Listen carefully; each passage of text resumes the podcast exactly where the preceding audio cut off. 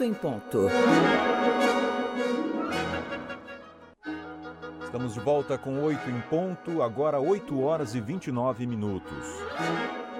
Paralisado desde agosto de 2019, o Fundo Amazônia tem como objetivo a prevenção e o combate ao desmatamento, a conservação e o uso sustentável das florestas, principalmente a floresta amazônica. Tem cerca de 3 bilhões de reais paralisados nesse fundo. E na semana passada, o Supremo Tribunal Federal formou maioria para a reativação do fundo em 60 dias sob formato de governança, como foi estabelecido em decreto de 2008. A partir de agora eu converso sobre este assunto com a especialista sênior em políticas públicas do Observatório do Clima e ex-presidente do IBAMA, Sueli Araújo. Bom dia, doutora Sueli, tudo bem com você? Muito obrigado pela gentileza da entrevista. Bom dia, Maria Augusta. É um prazer estar aqui com vocês novamente. Bom, o Brasil comemora a reativação do Fundo Amazônia. É, é uma notícia boa, comemorada por todos. De que forma o Brasil pode superar esse problema que impediu com que o fundo continuasse com as suas contribuições e as suas liberações?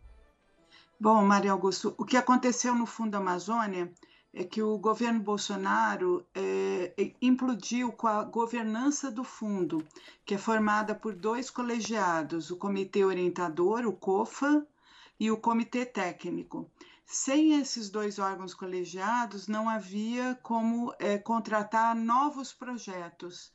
Então, esses recursos que estão no fundo paralisados, na verdade, são recursos eh, já depositados eh, anteriormente a, a 2019, que ficaram sem uso durante todo o governo Bolsonaro, simplesmente por essa decisão é, de é, é, excluir, né, de, de implodir com a governança do fundo. Qual a avaliação que a gente pode fazer sobre o prejuízo que essa paralisação do Fundo Amazônia trouxe nesses últimos anos?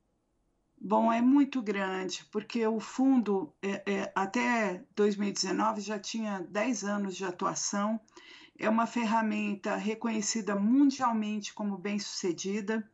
O Fundo Amazônia ele financia é, desde órgãos públicos, como o IBAMA, nas suas operações de comando e controle, mas também financia projetos de apoio ao uso sustentável da floresta, inclusive beneficiando comunidades.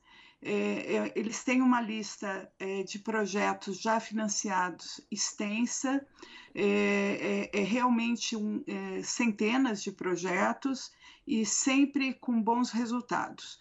A, a decisão do governo Bolsonaro de paralisar o fundo, na verdade, expõe uma decisão de de a, a paralisia da própria política ambiental, né? Isso que ela reflete.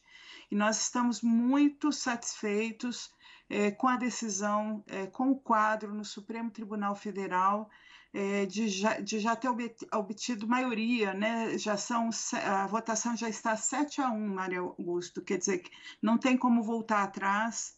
O, o, o voto da ministra relatora, ministra Rosa Weber, está é, é, tá muito consistente, ela tem se posicionado da melhor forma possível e os, os outros ministros estão na linha é, de acompanhar né, a, a, relatora e complementar com seus próprios votos. É uma, é uma alegria muito grande obter essa vitória no Supremo Tribunal Federal.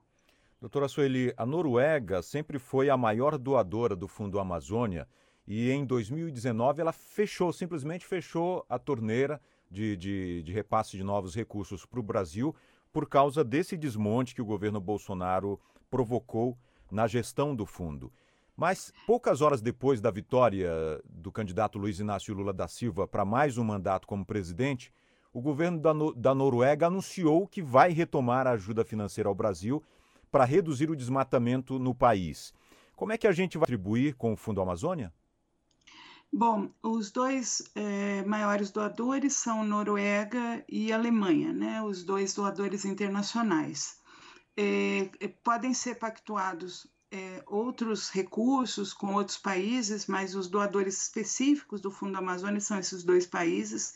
A Alemanha também vai retomar é, é, vai liberar né, para a retomada da, das operações de contratação. É importante entender que esses são 3,3 bilhões de reais paralisados é, desde o início de 2019, em, em valores atualizados. É, para vocês terem ideia é, da, da, do que isso significa para a política ambiental, o IBAMA, para fazer mais de mil operações por ano, normalmente tem na ação orçamentária específica da fiscalização ambiental cerca de 200 milhões. Tem parados no Fundo Amazônia já depositados 3,3 bilhões. Certamente, com esse ok dos doadores, nós vamos poder receber, na verdade, mais recursos. É só é, começar a controlar o desmatamento, né? Esse, esse é o, é o, o, o requisito principal na, nesse contrato específico com Noruega e Alemanha. É, eu acredito que a retomada é imediata. É, contratualmente, o que precisa ser feito é reconstruir é, colocar em vigor novamente tanto o COFA, o Comitê Orientador, como o Comitê Técnico. Na hora que a governança estiver funcionando, está tudo pronto para é, recomeçarem as contratações e nós temos bastante expectativa de que esses recursos ajudarão o novo governo a controlar o desmatamento da Amazônia, que está com taxas de, de, de, de desmatamento assim, inaceitáveis. O mês de outubro agora está batendo recorde recordes. Então, assim, a, a situação é de caos, de descontrole, e esse dinheiro será fundamental para ajudar tudo isso. Doutora Sueli, a senhora que foi presidente do IBAMA, a senhora pode explicar para o ouvinte, ouvinte, do programa 8 em ponto de que forma esses 3 bilhões que estão parados lá, no Fundo Amazônia podem ser gastos? Só para a gente ter uma ideia. Por exemplo, a senhora falou de fiscalização. Somente a, o, o, trabalho de fiscalização do IBAMA, ao longo de um ano todo, 200 milhões de reais, poderiam ser custeados por esse dinheiro do Fundo Amazônia. Quais outras rubricas poderiam ser usadas para investimento? Tem que ser é, contratos bem é, específicos, bem explicitados. No caso do IBAMA, o maior contrato que o IBAMA é, tem com o Fundo Amazônia ele está na finalização já do uso de recursos, é o que a gente chama Profisc. O, o Fundo Amazônia custeia o financeiro, o dinheiro em si, é, do, dos contratos de locação dos helicópteros e dos, das caminhonetes que fazem fiscalização no bioma.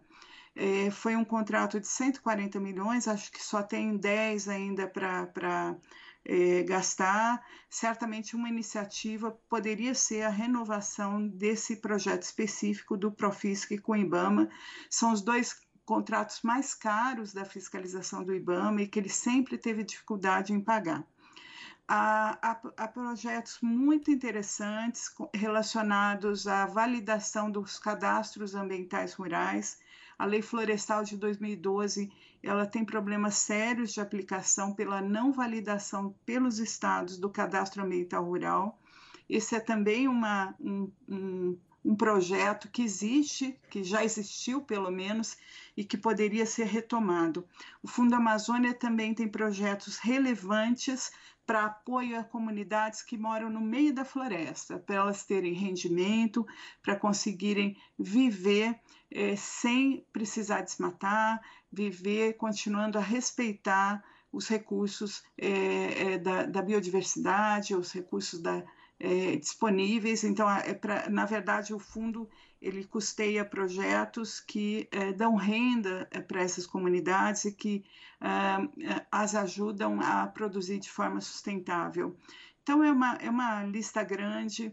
É, é, quando a gente fala em recursos de outras áreas de políticas públicas, parece que 3 bilhões é, é, não chega a ser é, tanto, mas para meio ambiente é um dinheiro enorme comparativamente com o que essa área tem no orçamento. Errar, gostaria que a senhora fizesse uma análise aqui sobre a perspectiva para o novo governo Lula em termos de preservação da fauna e da flora nacional e a retomada também da política nacional de meio ambiente no, no, no novo governo. Qual a expectativa para essas políticas de preservação ambiental com a eleição do presidente Lula? Bom, o governo Bolsonaro deixa um, um cenário de terra arrasada nesse campo e a expectativa é, é de muita esperança, Maria Augusto, porque o, o, o, presidente eleito ele, ele tem feito durante toda a campanha referência expressa a, a voltar a, a, reforçar a política ambiental, a política climática, tem falado de controle do desmatamento na Amazônia com geração de renda. Então, ele tem demonstrado uma preocupação eh, durante todo, toda, desde o início da campanha em deixar claro que esse é um dos pontos que ele destacará no seu governo.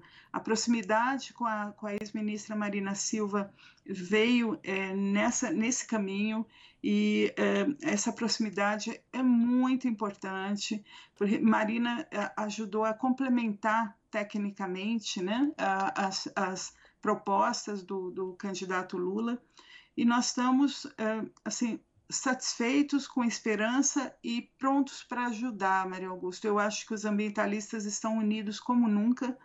Se teve uh, uma coisa positiva nessa tragédia toda, que foi o governo Bolsonaro para a política ambiental, foi a união dos ambientalistas. Né? Então, hoje, ex-ministros do meio ambiente, os técnicos que trabalham na área, os técnicos dos órgãos ambientais, o pessoal do movimento é, social, as ONGs ambientalistas, estamos todos unidos na perspectiva de poder ajudar a reconstruir, a colar os caquinhos e ir para frente. Nós podemos ser mais é, do que éramos anteriormente ao, ao, governo Bolsonaro. A ideia é, é, avançar, não apenas reconstruir, mas avançar. Perfeito. Doutora Sueli, rapidamente, só para não perder aqui o fio da meada. A senhora dar, arriscaria, daria algum palpite sobre o próximo ministro ou ministra do Meio Ambiente do governo Lula?